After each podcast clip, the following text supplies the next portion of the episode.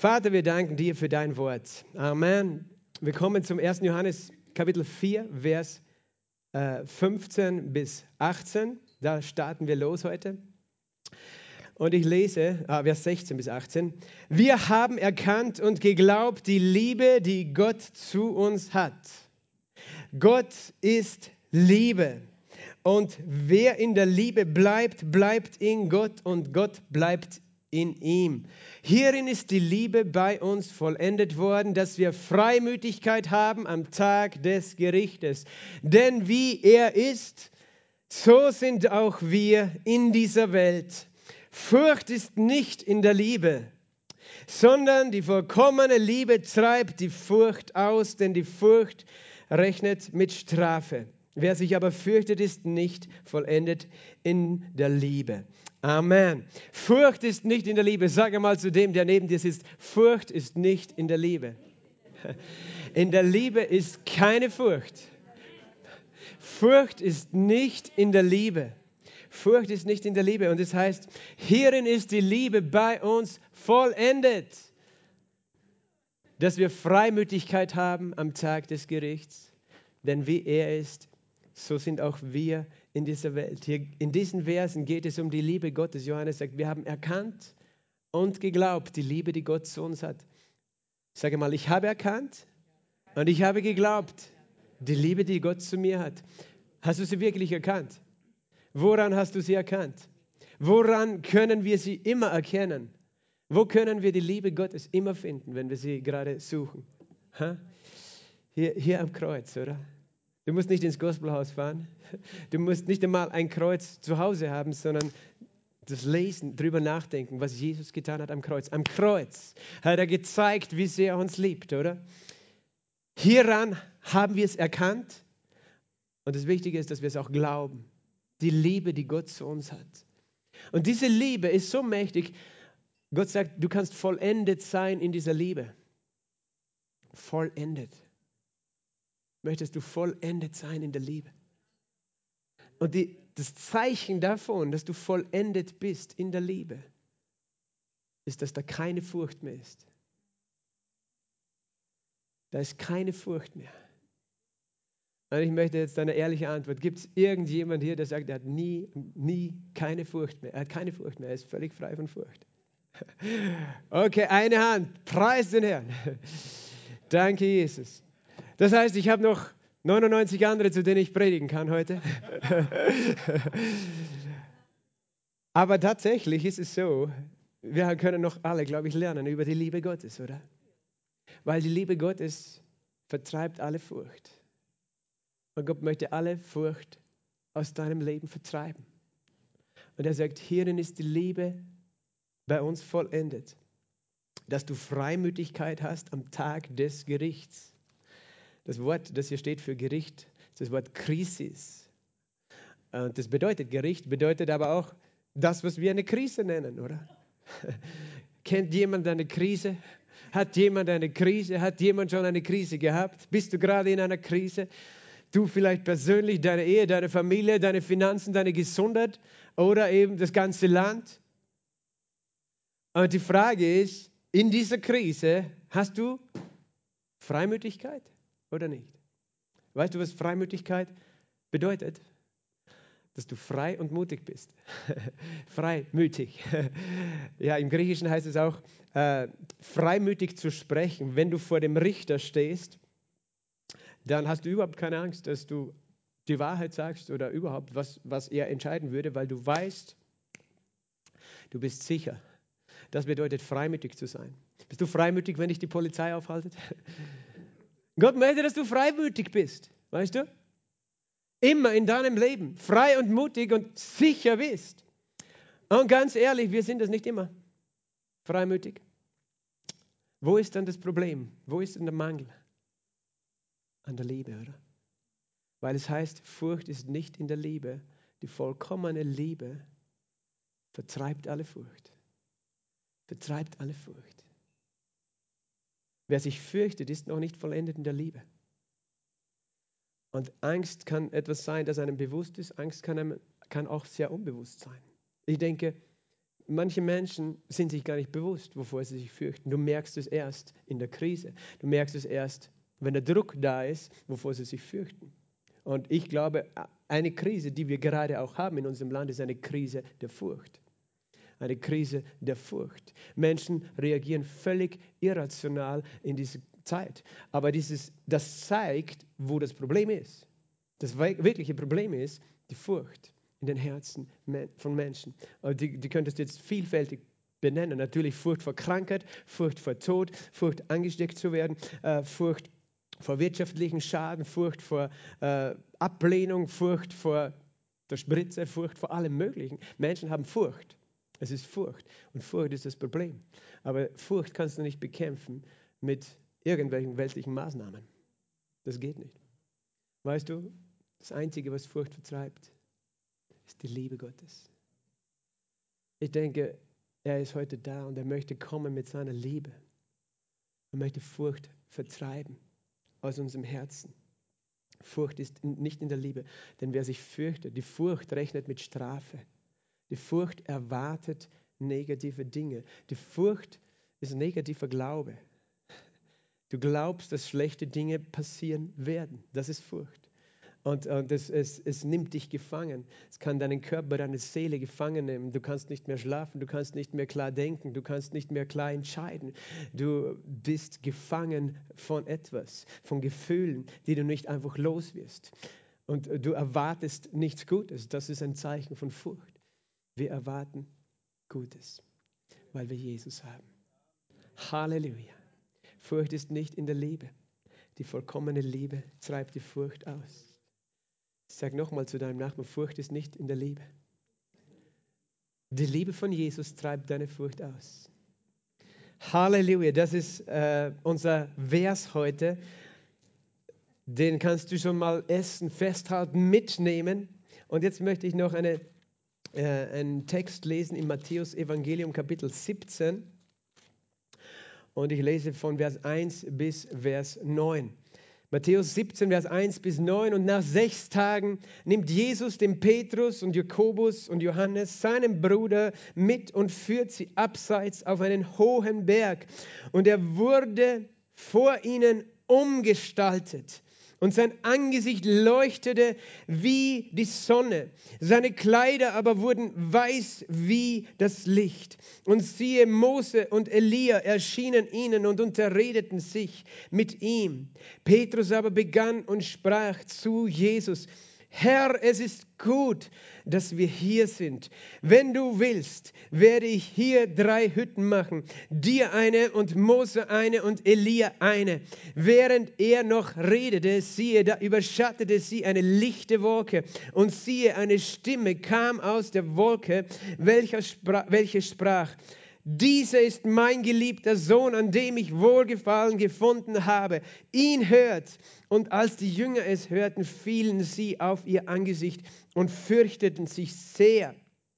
Und Jesus trat herbei und rührte sie an und sprach, steht auf, fürchtet euch nicht. Als sie aber ihre Augen aufhoben, sahen sie niemand als ihn, Jesus allein. Und als sie von dem Berg herabstiegen, gebot ihnen Jesus und sprach, sagt niemand die Erscheinung weiter, bis der Sohn des Menschen aus den Toten auferweckt worden ist. Amen. Vater, danke für dein Wort. Danke, Vater, dass dein Wort mächtig ist. Danke, Herr, dass du dein Wort offenbarst und dass du dich offenbarst in deinem Wort. Jesus Christus, du bist das Wort, das Fleisch geworden ist. Und du bist in unserer Mitte. Und wir beten, Herr, dass du dich offenbarst offenbarst heute durch dein Wort. Heiliger Geist, komm und rede du zu unseren Herzen. Das ist meine Bitte, mein Gebet für uns. Herr, dass du mir hilfst zu sprechen, dass du uns hilfst zu empfangen. Herr, deine heilige Gegenwart. Denn deine Gegenwart ist voller Liebe, Herr. Und deine Liebe vertreibt alle Furcht. Und das erwarten wir heute, Herr. Darum sind wir vor deinem Thron, Herr.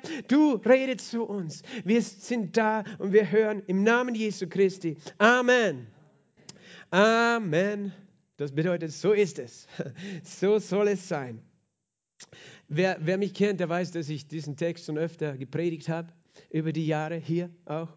Und das ist ein, ein Text, der, der mich schon so oft persönlich so angesprochen und so ermutigt hat, äh, weil es ein Text ist, wo es um die Herrlichkeit Gottes geht, wo Jesus in seiner Herrlichkeit sichtbar geworden ist. Ich liebe diese Geschichte, weil, ich, weißt du, wenn ich die Bibel lese, ich versuche mir das vorzustellen. Ich versuche mir vorzustellen, wie das ist, dort zu sein, einzutauchen. Weißt du, das ist, wie wir das Wort auch empfangen, wenn wir lernen, es uns vorzustellen, diese Geschichten. Wenn wir nicht schnell, schnell lesen und Informationen sammeln, sondern wenn wir Zeit nehmen, darüber nachzudenken, wie war das damals? Wie, wie war das? Und nach sechs Tagen heißt es, äh, nimmt Jesus den Petrus, Jakobus und Johannes, seinen Bruder, mit und führt sie abseits auf einen hohen Berg. Und äh, äh, sie steigen da auf diesen Berg. Also Jesus hat nur drei seiner Jünger mitgenommen äh, die haben wahrscheinlich zu tun gehabt. Jesus war fit und ist vorausgelaufen. Und der Berg, von dem wir hier reden, ist nach den meisten theologischen Meinungen, ist der Berg Hermon, der Hermon in Israel. Der ist 3000 Meter circa hoch. Der ist an der Nordgrenze Israels. Der Hermon, das weißt du, dort kann man sogar Skifahren heutzutage. In Israel kann man Skifahren, das wissen viele nicht, aber in Israel kannst du auch Skifahren im Winter. da oben gibt es auch Schnee äh, im Winter also ein hoher Berg und du gehst ziemlich tief, weit, äh, tief, tief, unten weg. Also ich denke, die waren alle K.O., als sie angekommen sind oben. Äh, und Je Jesus war fit und wahrscheinlich haben die, haben die Jünger sich gleich mal hingelegt und ähm, geschlafen. Das kannst du auch äh, herauslesen aus der, äh, aus der Überlieferung, wie Lukas es überliefert hat. Aber es äh, ist davon die Rede, auch bei Lukas äh, ist es so geschrieben, Jesus betete. Als er auf diesem Berg war, betete er. Manchmal musst du auf einen Berg gehen, um zu beten. An einen Ort, wo du weit weg bist von allem anderen, wo du über den Dingen stehst, wo du alles andere hinter dir lässt. Manchmal, wenn, wenn der Alltag dich so fesselt, weißt du, musst du das richtig erkämpfen, manchmal mit Anstrengung an einen Ort zu kommen, wo du Ruhe findest, um zu beten. Um, um, manchmal heißt es einfach, ja, Zeit zu nehmen, deine Tür zuzumachen, dein Handy wegzulegen, an den Ort zu kommen, wo du betest. Manchmal kann es hilfreich sein, tatsächlich in die Natur rauszugehen. Jesus hat das gemacht, auf einen Berg zu steigen, um zu beten. Und er betete dort oben auf diesem hohen Berg. Und während er betete, geschah etwas. Und das, was hier geschehen ist, das ist ein einzigartiges Erlebnis in dem irdischen Leben oder in dem irdischen Dienst, den Jesus hatte. Weil wir wissen, als Jesus auf diese Welt gekommen ist, ist er wie gekommen in der Gestalt eines Menschen. Er sah aus wie ein Mensch. Er war auch ein Mensch. Jesus ist Gott und Mensch. Aber er, er nahm Knechtsgestalt an. Er, er, kam in dem Leib einer, Mut, einer Frau, einer Mutter. Er wurde äh, geboren durch die äh, Jungfrau Maria und war ein Baby. Ich, ich, das ist für mich schon immer faszinierend. Wie kann Gott sich selbst zu einem Baby machen? Was für eine Demut braucht es. Er, er hat all seine Herrlichkeit, seine Schöne, die er als Gott, als der Sohn Gottes äh, hat oder hatte, hat er im Himmel zurückgelassen, sozusagen. Die Krone hat er im Himmel zurückgelassen. Und Herrlichkeit ähm, redet von dem Licht Gottes auch. Gott ist Licht. Gott ist Licht. In ihm ist keine Finsternis. Er ist nur Licht. Er ist nicht Yin-Yang, nein, er ist Licht, pures Licht, reines Licht. Nichts Finsteres ist in ihm. Und äh, das strahlt von ihm aus, von seinem Wesen. Und der Sohn Gottes, Jesus, ist voller Herrlichkeit. Er leuchtet. Weißt du, so ist er im Himmel. Und als er hier betete auf der Erde, er hatte einen normalen Körper. Er sah aus wie ein normaler Mensch. Wenn er ausgesehen hätte wie Gott, dann hätten die Menschen eh gleich gecheckt, dass es Gott ist. Hat er nicht getan. Interessant, oder? Du denkst ja selber schuld, dass die Leute nicht an dich glauben, Jesus, wenn du nicht ausschaust wie Gott. Aber warum kam er? Er kam nicht, um zu zeigen, wie mächtig er ist, sondern er kam zu zeigen, wie sehr er dich liebte. Und dazu nahm er deinen Platz und deine, deine Stelle ein. Er weiß, wie sich jetzt du fühlst, wie du dich jetzt fühlst weil er das erlebt hat. Er nahm Knechtsgestalt an, er wurde Mensch. Wir feiern bald Weihnachten, wo wir feiern, Jesus ist gekommen, er ist Mensch geworden. Das zeigt seine Liebe. Er ist nicht gekommen, um, um anzugeben, aber er wird kommen ja, in Herrlichkeit, sagt die Bibel. Aber da sein erstes Kommen redet davon, dass er kommt, um uns zu erlösen. Und deswegen Menschen haben, sehr viele haben ihn gesehen, aber sehr viele haben nicht an ihn geglaubt haben nicht geglaubt, dass er der Sohn Gottes ist, weil er so normal ausgesehen hat, wie du und ich. Er hatte normale Bedürfnisse, er hatte ein Fleisch sozusagen, das ihn müde gemacht hat. Aber während er betete, in diesem Moment, und das wird auch genannt die, ähm, die Verklärung Jesu, dieses Ereignis, und der Berg wird auch genannt der Berg der Verklärung. Er wurde verklärt.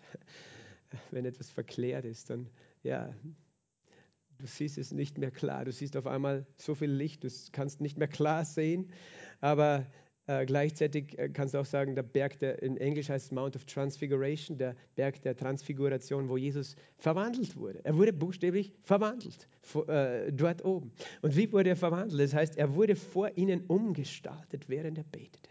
Und sein Angesicht leuchtete wie die Sonne, seine Kleider aber wurden weiß wie das Licht. Wow. Das ist dort geschehen, auf diesem Berg. Sein Angesicht fing an zu leuchten, heller so hell wie die Sonne und seine Kleidung strahlte wie das Licht. Das nennen wir die Herrlichkeit Gottes. Die Herrlichkeit Gottes, die sichtbar wird. Weißt du, Mose im Alten Testament war auch auf einem Berg. Er war in der Gegenwart Gottes. Und als er, er war dreimal 40 Tage da oben, er hat dreimal 40 Tage gefastet in der Gegenwart Gottes. Er brauchte nichts essen, weil er ernährt war von der Gegenwart Gottes in seiner Gegenwart und von seinem Wort gelebt hat in dieser Zeit. Aber als er runterstieg ins Tal, ähm, leuchtete sein Angesicht. Nicht seine Kleidung, er hat dann eine Decke über sein Angesicht, weil die, die Leute waren so erschrocken, erstaunt einerseits, dass er leuchtete. Hast, hast du das gewusst, dass, dass die Herrlichkeit Gottes auch auf Menschen kommen kann? Du dich schon mal gewundert, warum die Heiligen in der, in der traditionellen Kirche oft mit so einem Kreis um ihren Kopf gemalt werden? weil Menschen das gesehen haben und sehen konnten bei manchen Menschen die Herrlichkeit Gottes auf ihnen. Ein Licht, das sie umgeben hat. Äh, manchmal sehen alle das, manchmal sehen das nur manche, denen Gott die Augen öffnet, dass die Herrlichkeit Gottes auf Menschen ist. Das kann vorkommen. Das ist nicht, dieser Heiligenschein ist nicht eine Erfindung eines Malers gewesen. Nein, es ist, äh, es ist eine Realität. Aber bei Jesus, das war noch viel mehr. Sein Angesicht leuchtete wie die Sonne, so hell und seine Kleidung wurde weiß wie das Licht, so, äh, so strahlend und so hell. Und dieses Licht Gottes, wovon spricht dieses Licht Gottes? Wovon spricht diese Herrlichkeit Gottes? Die Bibel, wir haben gerade gelesen äh, im 1. Johannes, Gott ist Liebe, oder? 1. Johannes, Gott ist Liebe. Wir haben erkannt und geglaubt, die Liebe, die Gott zu uns hat, Gott ist Liebe. Und es, es gibt nur zwei Begriffe, die direkt mit Gott verbunden werden, wo es heißt, Gott ist. Im, beide im Johannesbrief zu finden. Der eine ist, Gott ist Licht. Der zweite ist, Gott ist Liebe. Die zwei Dinge. Und jetzt verstehe versteh das nicht falsch, nicht jedes Licht ist Gott. Manche sagen, Gott ist einfach ein unsichtbares Licht. Nein, Gott ist eine tatsächlich ein Wesen, eine Persönlichkeit mit Händen und Füßen und Augen und Ohren und Mund. Er kann sprechen, er kann denken, er kann fühlen. Aber seine Substanz, aus der er gemacht ist, ist Licht. Und seine Substanz ist Liebe. Das heißt, das Licht, das von ihm ausstrahlt, ist zugleich die Liebe, die von ihm ausstrahlt. Und die Liebe, die von ihm ausstrahlt, ist sein Licht. Verstehst du? In seinem Licht zu stehen, bedeutet in seiner Liebe zu stehen. Es, die Herrlichkeit Gottes ist immer voller Liebe. Da ist so eine Liebe, die von ihm ausstrahlt. Ich werde es nie vergessen, als ich gläubig geworden bin. Äh, ich war, ich, glaube, einmal gerade in der Gemeinde gewesen und jemand in meinem Ort hat davon erfahren, dass ich in der Gemeinde war und der war auch ein Christ und der hat mich besucht, er kannte mich noch gar nicht und er gab mir eine Kassette anzuhören. Ähm, eine Kassette mit einer Geschichte eines Mannes, der erzählt hat, wie er gestorben ist und wieder zurück ins Leben gekommen ist, äh, durch ein Wunder. Und er erzählte diese Geschichte, wie er, äh, wie er eben eigentlich noch auf dem Weg, äh, er war, er ist gestorben, weil er eine Vergiftung durch eine Qualle hatte. Und auf dem Weg ins Spital, als er im Sterben war, er gemerkt, wie äh, alle, der Blutdruck steigt und alle möglichen Probleme anfangen in seinem Körper, im Krankenwagen, hat er angefangen zu beten, weil weil der Heilige Geist ihm gezeigt hat, seine Mutter hat für ihn gebetet und der hat sich erinnert an das Vaterunser. Der hat das Vaterunser gebetet und Gott hat ihm nach jeder Zeile gefragt, meinst du das ernst? Glaubst du das wirklich? Bin ich dein Vater? Glaubst du an mich? Sein Mann, dieser Mann heißt Ian McCormack. Er reist seit, glaube ich, 25, 30 Jahren um die Welt und erzählt seine Geschichte. Es gibt mittlerweile sogar einen Film über ihn. Kannst du auf YouTube auch finden. Die perfekte Welle gibt es, glaube ich, sogar auf Deutsch, den Film. Oder The Perfect Wave, die perfekte Welle, weil er war surfen in Mauritius, wo das passiert ist. Auf jeden Fall erzählt er, wie er dann äh, gestorben ist, tatsächlich. Äh, noch im Krankenwagen, nachdem er das Amen gesprochen hat, dieses Gebetes. Also er hat sich bekehrt in den letzten Sekunden seines Todes, äh, vor seinem Tod. Das heißt, sein Herz mit Gott in Frieden gebracht, ins Reine gebracht. Dann ist er gestorben. Äh, dann hat er zuerst sich wiedergefunden an einem finsteren Ort und er fragte, wo bin ich? Und, und Leute haben zu ihm gesagt, du bist in der Hölle. Und plötzlich kam ein Licht und hat ihn rausgeholt dort und plötzlich stand er vor Jesus.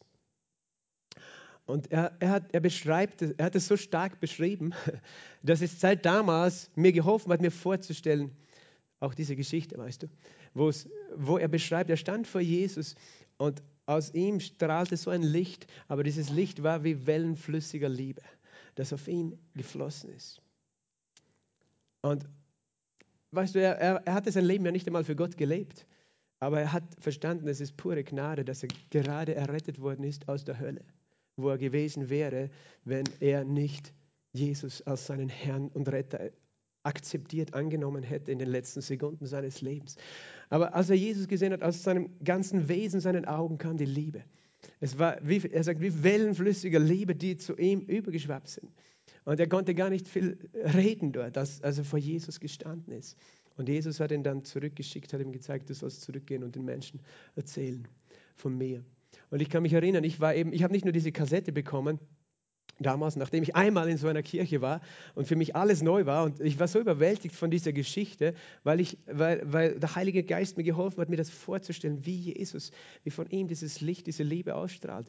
Und ich glaube, ein, zwei Jahre später war dieser Mann sogar bei uns in Niederösterreich, äh, um, um seine Geschichte auch zu erzählen, seinen Vortrag zu erzählen. Das war damals in Krems in Niederösterreich. Und ich kann mich erinnern, wie ich dorthin gefahren bin und diesen Mann gesehen habe, er hat es selber ausgestrahlt. Es war so eine Gegenwart Gottes in diesem Raum, wo dieser Mann war, weil aus seinen Augen und aus seinem Herzen diese Liebe weitergeflossen ist. Und das, das hat mich sehr geprägt eben. Und das ist es, warum erzähle ich das? Weil ich möchte, dass du verstehst, was hier passiert ist. Was plötzlich passiert ist. Plötzlich ist Jesus nicht mehr begrenzt gewesen in seinem natürlichen Körper, sondern plötzlich hat Petrus, Jakobus und Johannes Jesus auf eine völlig andere Art gesehen. Nämlich völliges Licht, das von ihm ausgeht. Und dieses Licht ist die Herrlichkeit Gottes und dieses Licht ist die Liebe Gottes, die von ihm ausgestrahlt ist. Und als nächstes heißt hier, Mose und Elia erschienen ihnen und reden sich mit ihnen. Mose und Elia standen plötzlich da mit Jesus auf diesem Berg. Kennst du Mose und Elia? Das sind die größten Propheten des Alten Testamentes. Ich habe das auch am Mittwoch erwähnt, dass in, in ihrem Dienst sind jeweils die größten und meisten Wunder geschehen. Im Dienst von Mose und im Dienst von Elia. Sind unglaubliche Dinge geschehen, die du in der Bibel nachlesen kannst, die Gott getan hat. Und diese beiden repräsentieren äh, tatsächlich auch den Willen und das Gesetz Gottes. Mose war ja der, der am Berg Sinai war, von dem ich schon erzählt habe. Und er hat das Gesetz empfangen, die zehn Gebote, die er dann dem Volk Israel gegeben hat. Die die ganze Welt mit heute kennt, die zehn Gebote mehr oder weniger kennt. Äh, die zehn Gebote die hat Mose empfangen. Das Gesetz Gottes, das heilig ist, das gerecht ist, das gut ist, hat Mose empfangen. Und äh, Elia repräsentiert die Propheten. Er war der größte Prophet nach Mose. Und Elia war jemand, der hat das Volk zur Buße aufgerufen. Er war auch ein mächtiger äh, Mann und das ist der Dienst der Propheten gewesen im Alten Testament, dass sie das Volk immer gerufen haben, kehrt um zu eurem Gott, kehrt um zu dem Gott, der euch erlöst, der Gott, der euch aus Ägypten gerettet hat, kehrt um zu den und zu seinen Wort, zu seinen Geboten. Das heißt, äh, beide, das Gesetz, äh, also Mose und Elia repräsentieren eben genau das. das du brauchst Du, du musst zurückkommen zu Gott und du brauchst sein Wort, sein Gesetz sozusagen, äh, äh, zeigt dir, was richtig und was falsch ist. Und der Prophet ruft dich sozusagen zur Umkehr. Und beide waren auch welche, die Gericht gebracht haben. Mose hat Gericht gebracht über das Volk Ägypten, also über die Ägypter, weil Ägypten eben unterdrückte die Israeliten. Mose war auch ein Prophet der Gericht gebracht hat für, das, äh, ja, für die ägyptische Armee. Die sind alle versunken im Meer, heißt es. Aber es war auch eben ja, Gericht Gottes, wo, wo passiert ist, eben das Volk Israel hat gleich das erste Gebot gebrochen, kurz nachdem es gegeben war, ein goldenes Kalb gemacht und äh, es sind 3000 Menschen gestorben. Also es repräsentiert auch diese Heiligkeit Gottes. Gott ist gerecht, Gott ist heilig. Und Elia, es war ähnlich, er, auch, er war auch ein Prophet des Gerichtes.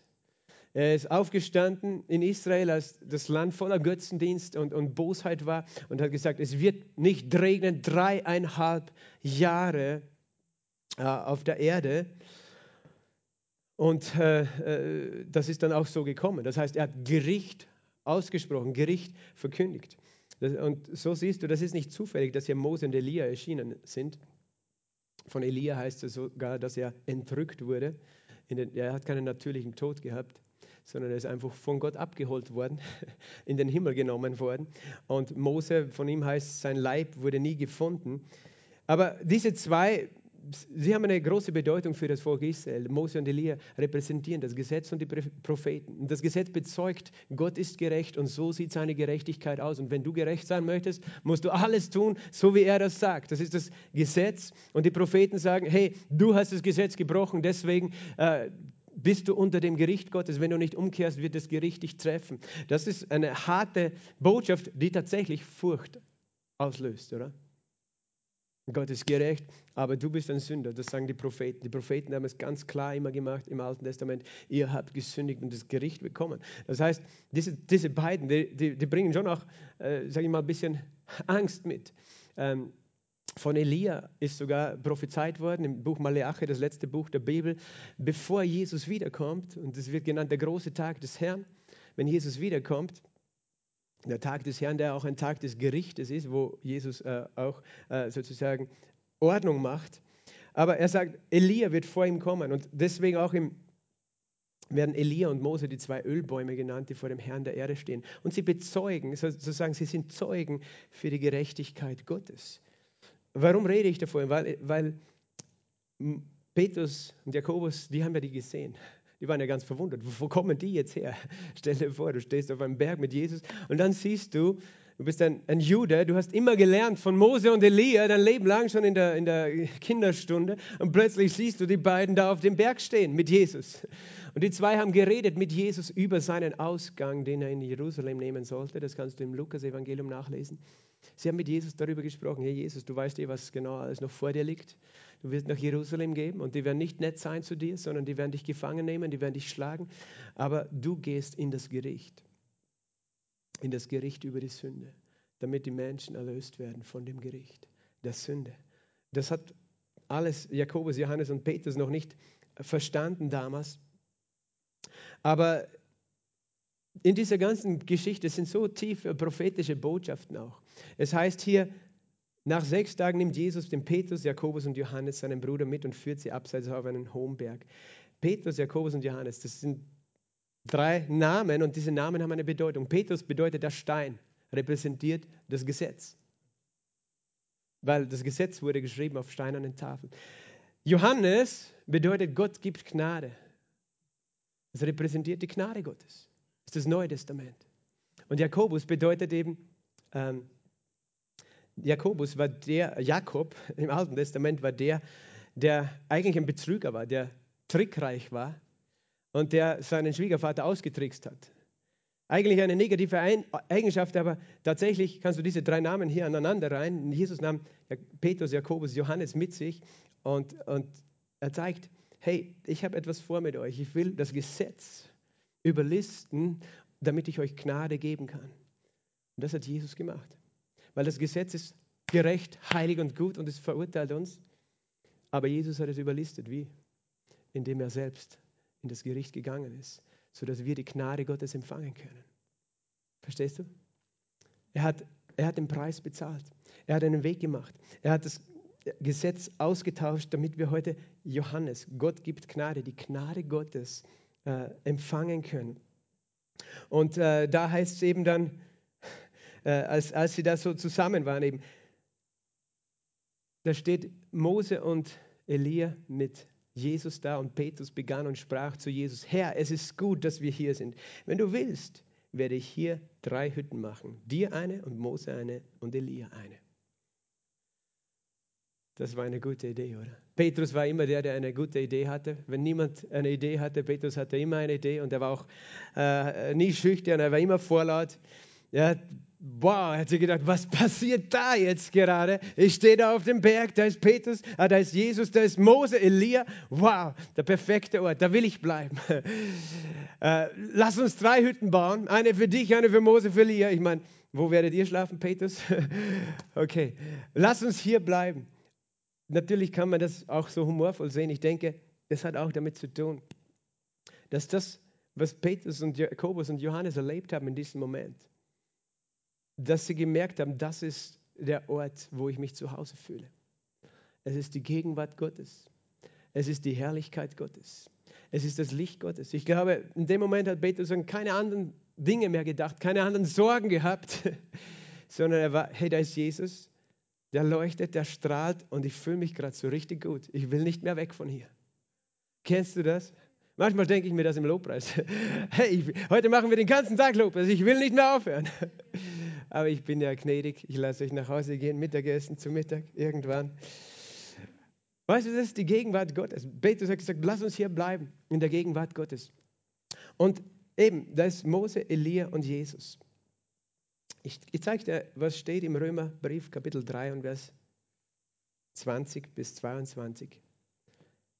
Wir haben schon gesagt, Mose repräsentiert das Gesetz. Und in Römer 3,20 steht: Aus Gesetzeswerken wird kein Fleisch, kein Mensch vor Gott gerechtfertigt werden, vor ihm. Denn durch das Gesetz kommt Erkenntnis der Sünde. Also durch das Halten des Gesetzes, auch wenn du dich bemühst, okay, ich werde alles tun, was Mose gesagt hat, was Gott dem Mose gegeben hat als Gesetz. Ich werde versuchen, ein guter Mensch zu sein. Ich werde mich anstrengen, heilig zu sein, gerecht zu sein dann sagt Gott zu dir, weißt du, durch das Gesetz wird kein Fleisch gerechtfertigt werden. Ja, aber Gott, wofür gibst du dann das Gesetz? Gott gibt dir die Antwort. Er sagt, durch das Gesetz kommt die Erkenntnis der Sünde. Damit du erkennst, dass du ein Problem hast. Und Gott tut das nicht, weil er, weil, er dir, weil er gemein ist. Er will dir zeigen, was du alles nicht kannst. Nein, er möchte, dass du es weißt. Weil wenn du nicht erkennst, dass du ein Problem hast, weil du ungerecht bist, weil du irgendwo das Gesetz gebrochen hast. Kennst du die, kennst du die Gebote? Kennst du das Gesetz Gottes? Und Jesus sagt, ihr denkt, ihr habt es gehalten, aber weißt du, wenn du in deinem Herzen deinen Bruder zürnst, hast du einen Menschen ermordet. Wenn du in deinem Herzen Ehebruch begehst, hast du äh, genauso Ehebruch begangen. Jesus sagt, das ist das Gesetz in Wahrheit. Und wir kriegen Angst. Wir haben von Freimütigkeit geredet, oder am Anfang? Wenn, wenn du das Gesetz anfängst zu verstehen, das Gesetz Mose, und wenn du verstehst, wie die Propheten dir dann sagen, hey, du musst das Gesetz halten und sonst kommt die Strafe Gottes auf dich. Du kannst es natürlich abtun und sagen, interessiert mich nicht, aber weißt du, wenn du eines Tages vor dem Richter stehst, dann wirst du merken, habe ich jetzt wirklich Zuversicht? Bin ich mir wirklich so sicher, hey, ich habe überhaupt nie das Gesetz gebrochen oder irgendwas. Nein, wenn du dir vorstellst, du würdest vor dem Gericht stehen, wenn du dir vorstellst, du kommst ins Gericht, dann verlierst du deine Freimütigkeit. Das ist genauso, wie wenn du auf der Autobahn fährst und du hast nicht auf den Tacho geschaut und plötzlich kommt die Polizei und hält dich an. Und er fragt, wissen Sie, wie schnell Sie gefahren sind? Und du, keine Ahnung, ich habe gerade Musik gehört, habe gerade geträumt. Du hast vielleicht nicht gemerkt, dass du schon 150 gefahren bist dann, dann, verlierst du deine Freimütigkeit, dass du sagst, hey, pff, ich, ich habe mir nichts zu Schulden kommen lassen, oder? Und äh, dann weißt du, jetzt kriege ich eine Strafe. Und äh, Gott sagt, durch das Gesetz kommt die Erkenntnis der Sünde. Und durch das Gesetz kann kein Mensch gerechtfertigt werden. Das heißt, wenn du in deiner Beziehung noch unter dem Gesetz lebst, hast du keine Freimütigkeit, sondern Furcht. Weil das Gesetz dir letztlich zeigt, dass du ungerecht bist durch das, was du falsch gemacht hast. Und keiner von uns kann sagen, ich habe das Gesetz gehalten. Das heißt, du hast Gottes Gerechtigkeit nicht erlangt. Du hast nicht seinen Standard erlangt. Aber in Römer 3, Vers 21 steht, jetzt aber ist ohne Gesetz, unabhängig vom Gesetz, Gottes Gerechtigkeit geoffenbart worden, bezeugt durch das Gesetz und die Propheten. Interessant. Jetzt aber, sagt er, ist Gottes Gerechtigkeit enthüllt worden, geoffenbart. Es wird, stell dir eine Statue vor, die wird enthüllt. Jetzt kannst du sie sehen. Jetzt ist Gottes Gerechtigkeit geoffenbart worden und das Gesetz und die Propheten bezeugen, was die Gerechtigkeit Gottes ist. Jetzt möchtest du wissen, was ist die Gerechtigkeit Gottes? Es ist ganz einfach. Es ist Jesus Christus, der enthüllt worden ist. Damals auf dem Berg der Verklärung ist er enthüllt worden für Petrus, Jakobus und Johannes. Er ist die Gerechtigkeit Gottes. Er war der Einzige, der das Gesetz immer vollkommen gehalten hat. Er hat nie gesündigt. In ihm war keine Sünde. Er tat keine Sünde. Er war vollkommen gerecht. Er ist die Gerechtigkeit Gottes und er wurde geoffenbart. Bezeugt durch das Gesetz und die Propheten. Das Gesetz und die Propheten werden repräsentiert durch wen? Durch Mose und Elia. Siehst du, Matthäus 17 bestätigt genau das. Mose und Elia haben bezeugt dass Jesus Christus die Gerechtigkeit Gottes ist. Weil Mose hat gesagt, ja, das Gesetz ist heilig, aber Jesus hat es erfüllt. Und Elia hat gesagt, ja, das Gesetz verlangt Strafe, aber Jesus hat die Strafe getragen. Sie bezeugen die Gerechtigkeit Gottes. Und das steht in Römer 3,20. Und das heißt, die Gerechtigkeit Gottes aber, Vers 22, durch Glauben an Jesus Christus für alle, die glauben. Und das ist die Gerechtigkeit, von der wir reden. Dass Jesus Christus ist unsere Gerechtigkeit, durch wer er ist und was er getan hat. Aber für alle, die glauben, wird er zur Gerechtigkeit. Für alle, die an ihn glauben, wird er zur Gerechtigkeit. Ich kann das auch so sagen, Jesus ist jetzt meine Gerechtigkeit. Aber was hast du gemacht, dass du gerecht bist? Nichts. Ich glaube an Jesus. Durch Glauben an Jesus kann ich sagen, Jesus ist jetzt meine Gerechtigkeit. Was bedeutet das? Wenn du heute vor dem Richter stehst, wenn du heute sterben würdest und vor Gott stehen würdest, dann kann niemand dich mehr anklagen, für was immer du falsch gemacht hast, weil Jesus steht dann vor dir. Und der, Vater sagt, okay, was ist mit ihm? Und Jesus sagt, ich habe alle seine Sünden getragen, aber ich habe alles richtig gemacht und er glaubt an mich Darum bin ich jetzt seine Gerechtigkeit, okay? Du bist frei. Du bist frei. Das, ist, das bedeutet es, dass Jesus unsere Gerechtigkeit ist. Verstehst du das? Und das ist hier ausgedrückt worden auf diesem Berg der Verklärung. Damals, das ist ein prophetisches Bild gewesen. Und es ist ein prophetisches Bild, das so viel mehr Tiefe hat. Es, hat, es heißt auch, nach sechs Tagen stieg Jesus auf den Berg. Das ist auch eine prophetische Zahl, sechs Tage. Die Bibel lehrt uns, dass tausend Jahre beim Herrn sind wie ein Tag und ein Tag wie tausend Jahre. Und es redet von dieser prophetischen Zeit, nach 6000 Jahren wird Jesus kommen. Und er wird Gerechtigkeit, eine Ewigkeit, ewige Gerechtigkeit auch auf der Erde aufrichten, äh, wo keine Sünde, nichts Böses mehr ist. Ich bin ihm so dankbar, dass er das tut. Und das ist eben auch hier enthalten. Woher kannst du das sagen, Pastor?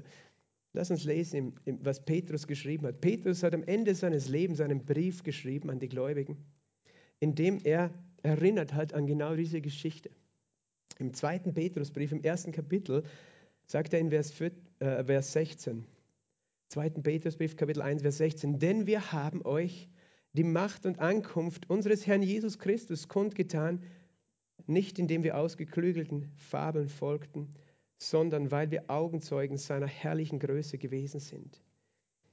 Denn er empfing von Gott, dem Vater, Ehre und Herrlichkeit, als von der erhabenen Herrlichkeit eine solche Stimme an ihn erging. Dies ist mein geliebter Sohn, an dem ich Wohlgefallen gefunden habe.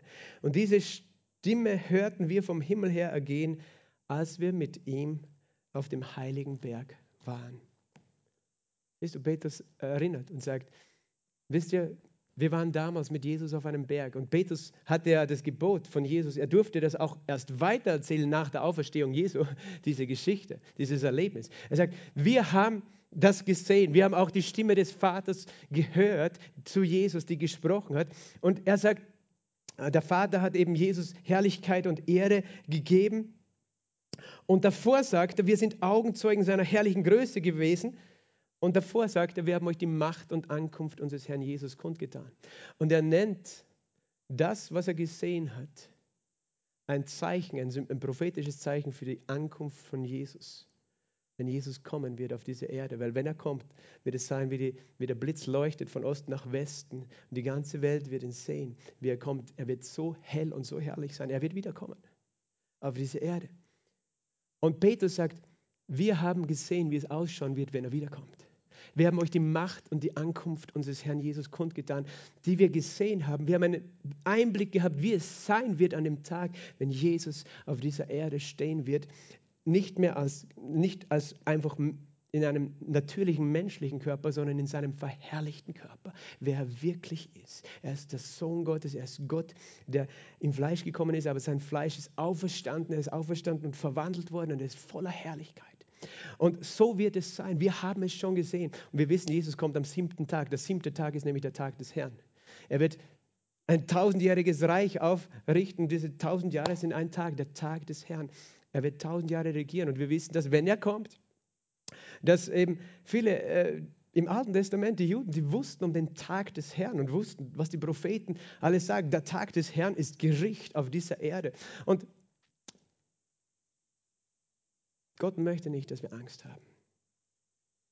Petrus sagt, wir haben erkannt, dass wir das Kommen Jesus sein, wenn er so leuchtet. Und während er noch diese Idee hat, wir stellen eine Hütte auf für Mose, äh, Elia und Jesus, kommt eine lichte Wolke auf diesen Berg und überschattet sie. Und dann hören sie diese Worte, dies ist mein geliebter Sohn, an dem ich Wohlgefallen gefunden habe, ihn hört. Was hier geschehen, als Mose auf dem Berg war, auf dem Sinai, die zehn Gebote empfangen hat und diese Gebote gegeben hat, da kam eine dunkle Wolke über diesen Berg. Gott war auch da. Er redete, aber das Volk hatte so eine Angst. Das Volk war voll Furcht und Zittern, weil sie erkannten, Gott ist heilig. Wie kann ich vor ihm stehen an dem Tag sozusagen des Gerichtes, wo ich mich rechtfertigen muss, wo ich Rechenschaft gebe? Wie kann ich vor ihm stehen und, und, und erwarten, dass ich frei bin? Sie hatten Angst. Aber hier kam eine lichte Wolke, siehst du? Weil Gott ist Licht und Gott ist Liebe. Und, Gott, und etwas hatte sich geändert. Und Gott sagt, Petrus, ich muss dir was sagen. Das ist jetzt meine Interpretation. Du bist der Meinung, dass Jesus, Mose und Elia alle auf der gleichen Stufe stehen. Du baust drei Hütten, eine für Mose, eine für Elia, eine für Jesus. Aber ich möchte dir was sagen. Es ist eine neue Zeit. Jetzt ist nicht mehr die Zeit, auf Mose und Elia als erstes zu hören, sondern auf Jesus. Ihn hört. Das Gesetz die Propheten werden Angst in dir auslösen, oder? Aber was sagt Gott? Ihn hört. Stell dir vor, Petrus hat in dem Moment, er hatte eine Wahrnehmung davon, ich erlebe jetzt gerade den Tag des Herrn, wenn er kommt auf diese Erde. Und es ist ein Tag des Gerichts, ich bekomme Angst. Hat er Angst gehabt? Du kannst es lesen hier, oder? In Vers 6. Als die Jünger es hörten, fielen sie auf ihr Angesicht und fürchteten sich sehr. Obwohl Jesus da war und leuchtete, da war noch etwas in dem Herzen von den Jüngern. Verstehst du? Da war etwas in ihrem Herzen, wo ihre Erwartung die von Gericht war. Und tatsächlich, das lehrt uns die Bibel im Hebräerbrief, wenn wir sündigen, dann haben wir in uns eine Erwartung, eine Erwartung des Gerichtes. Wir alle machen Fehler und aus dem resultiert, dass wir, wenn wir nicht auf Jesus schauen, dass in uns etwas ist, dass wir erwarten, es wird alles schlecht werden. Es wird alles böse werden. Wir leben mit einer negativen Erwartung. Wie viele Menschen leben in unserer Zeit mit einer negativen Erwartung? Mit einer Erwartung, dass alles schlimm wird. Und du kannst jetzt natürlich von dem Tag des Gerichts reden der Bibel, aber du kannst auch verstehen, der Tag der Krise. In dem Moment, wo die Krise da ist, wird offenbar, was du erwartest. Was erwartest du jetzt gerade in der Krise? Was ist deine Erwartung? Erwartest du ein furchtbares Gericht, eine Verdammnis? Äh, erwartest du, dass wenn du betest vor Gott, dass er dich eh nicht hört, weil du hast keine Freimut, weil du denkst, nein, Gott, der kennt meine Fehler, was soll ich glauben, dass er mir hilft? Erwartest du seine Hilfe? Erwartest du sein Eingreifen? Erwartest du, dass er für dich ist? Erwartest du, dass er deine Krankheiten heilt, dass er dich beschützt vor, vor diesem Virus, dass er deine Finanzen beschützt, deine Familie beschützt, dass er dich segnet? Erwartest du das Schlechte? Oder das, erwartest du etwas anderes? Hast du Freimütigkeit? Petrus und Jakobus und Johannes hatten noch eine Erwartung von negativen Dingen. Darum fürchteten sich. sie sich, weil sie kannten das Gesetz und die Propheten. Und sie wussten, wir sind nicht vollkommen. Wir sind auch ein paar Schlawiner, wir haben auch schon einiges gemacht in unserer Jugend. Vielleicht hat sich das Petrus gedacht. Und sie fielen auf ihr Angesicht. Und der Vater gesagt, jetzt ist nicht die Zeit, auf Mose und Elia zu hören, sondern auf wen? Auf Jesus. Und was war das Erste, was Jesus gesagt hat zu ihnen? Jesus trat herbei, rührte sie an und sprach was? Fürchtet euch nicht. Das ist, was Jesus sagt. Fürchte dich nicht. Hab keine Angst. Du hast mich gesehen in meiner Herrlichkeit. Du hast mich gesehen in meinem Kommen. Aber du glaubst noch immer, dass du Angst haben musst vor mir. Dass du Angst haben musst vor diesem Tag, wenn ich komme. Aber ich sage dir etwas, fürchte dich nicht. Ihn hört. Was hörst du in dieser Zeit, in dieser Welt? Was hörst du? Hörst du alles andere, was die Menschen sagen? Oder hörst du ihn? Also, und ich möchte das auch sagen, es gibt viel, viel, du kannst so viele Predigten und Prediger und Gottesdienste heutzutage online im YouTube schauen. Ich möchte dich fragen, das, was du hörst, bringt es Frieden in dein Herz oder Furcht? Wenn es Furcht in dich hineinbringt, dann möchte ich dir sagen, was sagt der Vater? Der Vater sagt, dieser ist mein geliebter Sohn. Ihn hört. Höre den, der was sagt. Der sagt, fürchte dich nicht. Höre den, der sagt, fürchte dich nicht. Halleluja. Gott weiß es. Dieses fürchte dich nicht oder Friede sei mit euch. Friede sei mit euch kommt so oft vor in der Bibel. Ich glaube 365 Mal für jeden Tag einmal. Fürchte dich nicht. Jesus hat so oft gesagt, fürchte dich nicht. Und er möchte nicht, dass es Worte sind, die einfach an dir abperlen. Er möchte, dass es ein Teil deiner Realität wird. Dass es ein Teil deines Lebens wird. Jesus trat herbei und rührte sie an. Und ich glaube, er möchte das gerade heute tun, gerade jetzt in deinem Leben. Er möchte herantreten und er möchte dich anrühren. Weil du siehst den Tag des, der Krise und du, musst, du kannst wirklich auch das eine Krise nennen. Wenn, wenn der Arzt dir sagt, das ist die Diagnose, das ist eine Krise, oder? Da, da bist du auf einmal vor dem Gericht. Was glaube ich oder glaube ich jetzt wirklich, dass Gott mir hilft oder nicht? Wenn, wenn eben das Bankkonto leer ist oder wenn einfach der Chef sagt, wir haben keine Arbeit und ich muss dich kündigen, was auch immer. Es kann ein Tag der Krise sein. Und der Tag der Krise zeigt, was wir wirklich glauben.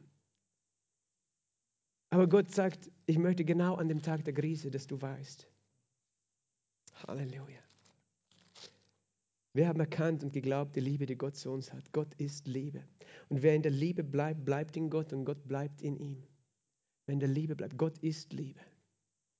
Und er sagt, ich habe alles getan für dich, ich habe die Welt überwunden für dich. Hierin ist die Liebe bei uns vollendet worden, dass wir Freimütigkeit haben am Tag der, der Krise, am Tag des Gerichts. Furcht ist nicht in der Liebe, die vollkommene Liebe treibt die Furcht aus. Aber was sagt er noch dazu? Warum haben wir Freimütigkeit am Tag des Gerichts oder am Tag der Krise?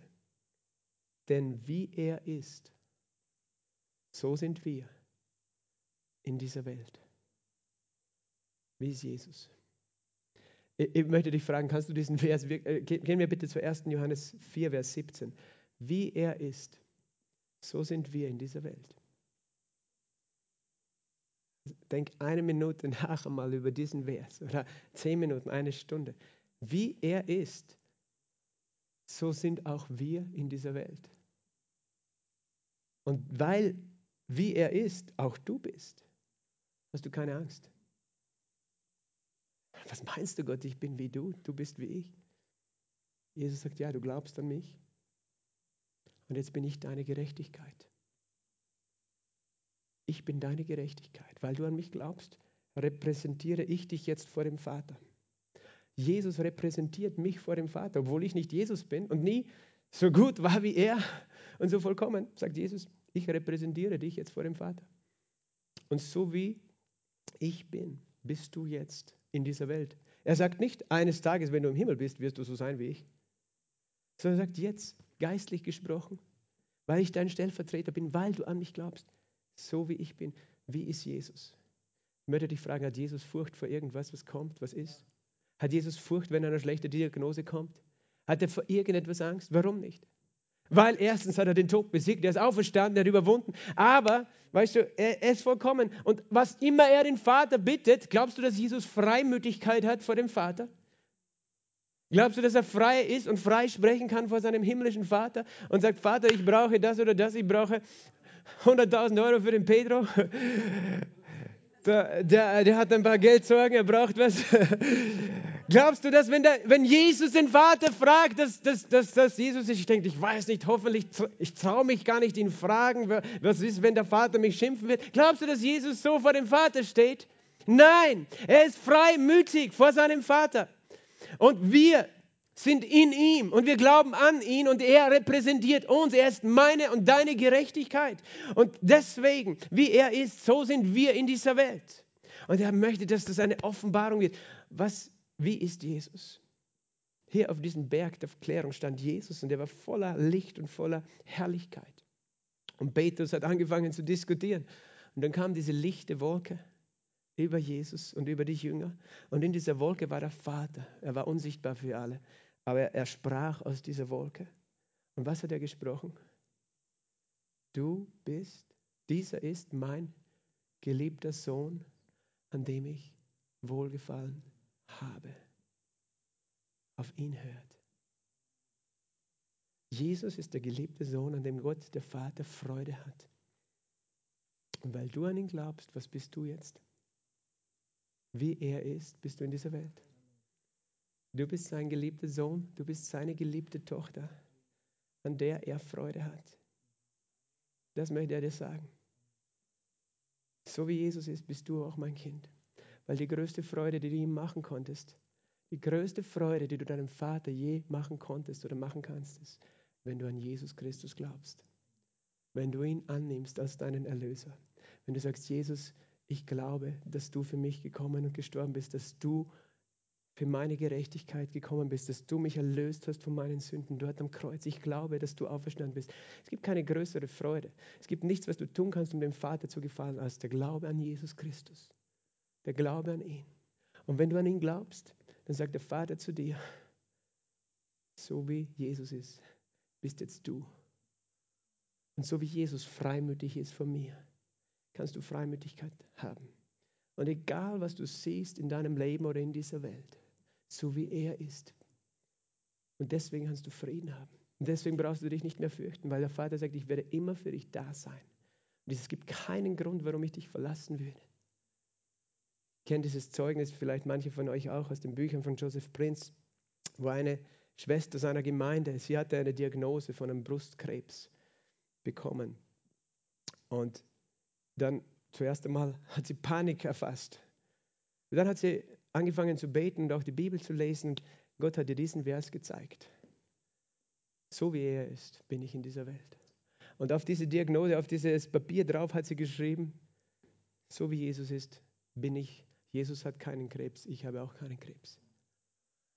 Sie hat es im Glauben genommen. Sie ist nochmal zur Untersuchung gegangen und der Arzt konnte nichts mehr finden, weil sie es geglaubt hatte. Es ist ein Zeugnis, ich kann es nicht beweisen, dass es wirklich so war, ich glaube es, weil äh, das kein Grund ist, warum da jemand lügt, sondern ich weiß, dass Gott noch viel mehr tut als das, wenn wir verstehen. Was auch immer sozusagen deine Krise ist, an der du stehst. Du hast Freimütigkeit am Tag der Krise, wenn du glaubst, wenn du verstanden hast. Ich, er ich erkenne und ich glaube die Liebe Gottes, die er zu mir hat. So wie er ist, bin auch ich in dieser Welt. Und von ihm kommt dieses Licht. Ich möchte dich fragen, was ist deine Krise, in der du stehst? Und bist du dir sicher in deiner Krise, wie sehr Gott dich liebt? Weil diese Liebe ist das Einzige, was dir helfen wird durch diese Krise. In der Gegenwart von Jesus. Und ich, lass uns vielleicht gemeinsam aufstehen. Ich möchte das Lobpreisteam auch schon bitten, auf die Bühne zu kommen. In der Gegenwart von Jesus ist keine Angst. Das haben wir gesehen in der Geschichte. Jesus kam zu Petrus, Jakobus und Johannes, er rührte sie an und sagte, fürchte euch nicht. Und es waren mehr als Worte, es war, eine, es war die Übertragung seiner Liebe, die jede Furcht vertrieben hat. In der Gegenwart von Jesus ist keine Angst. Wenn du in die Gegenwart von Jesus trittst, bist du sicher. Und darfst du dich sicher fühlen. Von ihm kommt Liebe. So wie dieser Mann, von dem ich erzählt habe, der nach seinem Tod vor Jesus gestanden ist, bevor er ihn zurückgeschickt hat. Er war sicher in der Liebe Gottes, obwohl er, er hatte sein Leben sogar als Sünder gelebt, aber Jesus hat ihm vergeben. Und er war sicher, er fühlte sich, er wollte nicht davonlaufen von Jesus, sondern er wollte nur noch näher hin. So ist Jesus. Aber ich möchte dir etwas sagen, er hat auch eine Bestimmung für dich, dass du auch so bist in dieser Welt, dass Menschen sich sicher fühlen in deiner Gegenwart. Dass Menschen sich so sicher fühlen, wenn sie dir begegnen, auch mitten in der Krise. Dass du nicht jemand bist, der die Krise noch verstärkt und Panik auslöst bei den Menschen und sagst, stimmt und es wird alles schlimm. Sondern dass die Menschen spüren, da ist eine Liebe, die gibt mir Frieden. Es ist die Liebe, die du ihnen gibst. Aber es ist auch, weil du selber sicher bist in der Krise, weißt du, werden Menschen Sicherheit finden. Und ich glaube, Menschen da draußen brauchen das. Die suchen einen Ort, wo sie Frieden finden. Und für sie bist du dieser Jesus auf dieser Welt, weil Jesus in dir lebt. Und ich möchte uns alle einladen, dass wir nicht Menschen sind, die die Panik verstärken, die da draußen gerade herrscht. Die nur davon reden, von den negativen Dingen, die sie erwarten. Menschen werden in dir keinen Frieden finden, wenn du immer von dem redest, was alles Schlechtes kommt oder kommen könnte. Menschen suchen einen Ort, wo sie Frieden finden, weil du sagst, egal was da draußen ist, ich erwarte Gutes. Furcht erwartet Schlechtes, aber Glaube und Liebe erwartet die Hilfe des Vaters, die Geborgenheit des Vaters. Und das möchte Gott in dir tun. Er möchte deine Furcht vertreiben durch seine Liebe heute. Und ich weiß, es ist ein lebenslanger Prozess auf dieser Erde. Aber er möchte auch, dass du ein, ein Mensch und ein Ort wirst für andere Menschen. Und Menschen kommen in deine Nähe und sagen, ich fühle mich so wohl bei dir. Lass uns hier bleiben, lass uns drei Hütten bauen. Ich fühle mich so wohl in deiner Gegenwart, weil da habe ich keine Angst mehr. Da fühle ich mich sicher. Weil du es erkannt hast und Menschen werden durch dich diesen Frieden finden. Halleluja. Lass uns die Augen schließen. Ich möchte diese Frage stellen. Hast du den Frieden mit Jesus gefunden in deinem Leben? Ist er dein Herr und dein Erlöser? Vielleicht hast du von ihm schon gehört, aber du hast nie verstanden, wer, was er wirklich für dich persönlich getan hat. Er hat dich erlöst von dem Fluch des Gesetzes. Er trug die Strafe der Sünde dort ans Kreuz. Er starb einen qualvollen Tod, den eigentlich ich und du hätten sterben müssen. Aber er hat es gemacht als Stellvertreter und er sagt, wenn du an mich glaubst, wirst du teilhaben an meiner Auferstehung. Wenn du an mich glaubst, empfängst du meine Gerechtigkeit. Und du fragst, wie geht es? Es ist ganz einfach ein kindliches Gebet. Du ladest Jesus ein in dein Herz Du kehrst um von deiner Sünde. Du sagst, Herr, hilf mir, ich will nicht mehr so leben, wie ich gelebt habe. Und es ist der Herr Jesus Christus, der kommt und dein Herz verwandelt. Lass uns die Augen geschlossen halten einen Moment. Ich möchte dir die Gelegenheit geben, darüber nachzudenken. Bin ich sicher in Jesus? Bin ich sicher, dass ich erlöst bin? Habe ich Freimütigkeit am Tag des Gerichtes? Habe ich Freimütigkeit? Würde ich heute sterben und vor Gott stehen? könnte ich mir sicher sein, dass er mich angenommen hat. Und wenn du nicht sicher bist, dann möchte dir heute Gott diese Sicherheit geben, indem er dich bittet um dein Ja zu ihm. Und wenn du das empfindest, dass der Heilige Geist dich drängt, vielleicht hast du Herzklopfen, vielleicht sind deine Gedanken durcheinander, aber du spürst, es ist Zeit, dass ich Antwort gebe diesem Gott, auch im Livestream. Dann heb deine Hand zu ihm, wo du stehst als Zeichen, dass du zu Gott kommst, dass du zu Jesus kommst. Wo du stehst, heb deine Hand zu ihm. Und schäm dich nicht, dass du sagst, ich brauche dich, Jesus. Danke, Jesus, du siehst jetzt jede Hand. Und wir stehen vor dir. Und lass uns gemeinsam beten, lass uns sprechen. Jesus, danke für deine Liebe, mit der du mich geliebt hast von Anfang an in Ewigkeit. Herr, ich komme zu dir. Ich kehre um zu dir, weil ich dich brauche. Danke, dass du für mich an dieses Kreuz gegangen bist. Danke, dass du die Strafe für mich getragen hast, um mich zu erlösen von dem Gericht. Du bist auferstanden und du lebst. Sei mein Herr, sei mein Erlöser. Ich gebe dir mein Herz. Wasch es rein mit deinem Blut und vertreib alle Angst aus meinem Herzen. Vertreib alle Furcht durch deine Liebe. Herr Jesus, ich empfange deine Liebe jetzt. Steh einfach da, wenn du möchtest, streck deine Hände aus. Schließ deine Augen. Ich möchte für uns alle beten, Vater. Vater, danke für deine Gegenwart. Vater, danke, dass deine lichte Wolke uns heute überschattet. Vater, danke, dass die Wolke deines Lichtes, die Wolke deiner Liebe ist, weil du selbst in dieser Wolke stehst. Dass du da bist durch den Heiligen Geist. Halleluja. Geist Gottes, du kennst jeden Einzelnen, jedes einzelne Herz. Du weißt, Herr, was uns manchmal bedrängt. Aber du sagst, fürchtet euch nicht. Danke, dass du sagst, fürchte dich nicht. Und danke, Herr, das ist nicht etwas, das wir uns einreden müssen oder einreden könnten, sondern das ist etwas, das du real machst. Und ich bete in diesem Moment, in diesem Moment, gerade jetzt, komm, Heiliger Geist, und erfülle diesen Raum. Und auch die Menschen im, äh, online, erfülle jeden Raum, wo jemand jetzt nach dir ruft, mit der Welle deiner Liebe, Herr mit Wellen deines Lichtes und Wellen deiner Herrlichkeit, die jetzt jede Furcht vertreibt. In dem Namen Jesu jede Dunkelheit, jede negative Erwartung, jede Erwartung von bösen Dingen in deinem Leben. In dem Namen Jesu Christi. Ich vertreibe sie. In dem Namen Jesu Christi, wir widerstehen jeder Dunkelheit und sagen, das Licht ist stärker. Ich bete jetzt, dass Licht kommt in jeden Bereich deines Lebens, in jeden Winkel deines Herzens. Denn das sind Bereiche, wo du sagst, ich fürchte mich nicht. Aber dann gibt es einen Moment und dann gibt es eine Stunde und dann gibt es eine, eine kleine Sache in deinem Herzen, wo, wo, wo die Dunkelheit, die Angst nagt an dir. Und du willst gar nicht drüber nachdenken, du versuchst es zu verdrängen, weil du wirst es nicht los. Aber der Herr sagt, öffne mir diese Tür.